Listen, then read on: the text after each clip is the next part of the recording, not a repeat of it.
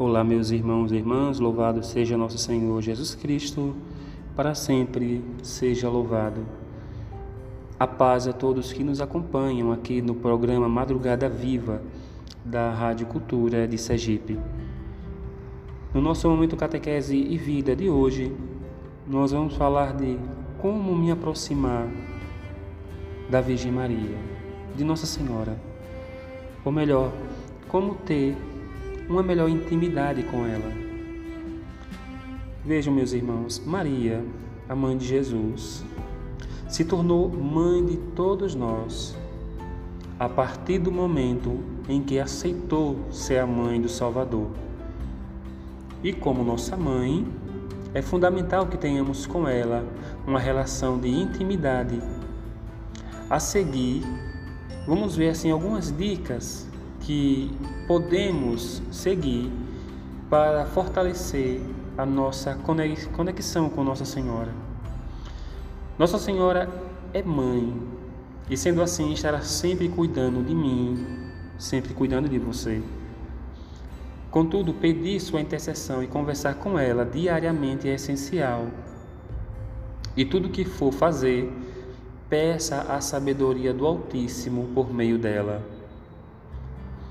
A vocação de Nossa Senhora é ser mãe, e no alto da cruz, Jesus confiou a ela a maternidade espiritual de todos nós, seres humanos.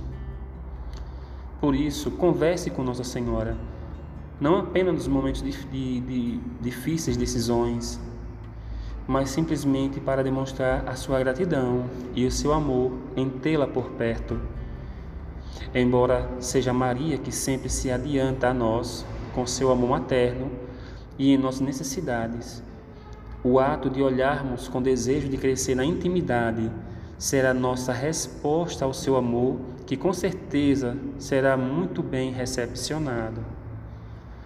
Na igreja, a casa de Deus, revivemos todo o sacrifício de Cristo no Calvário.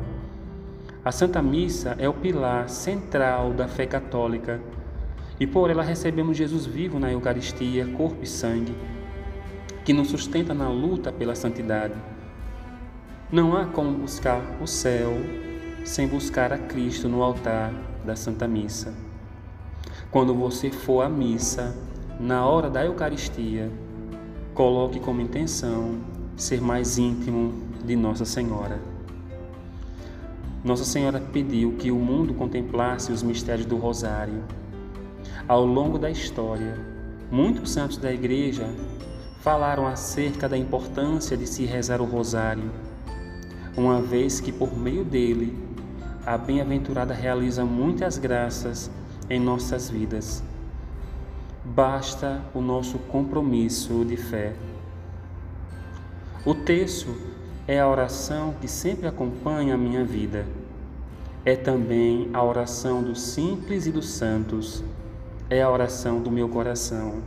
Assim disse o Santo Padre, o Papa Francisco.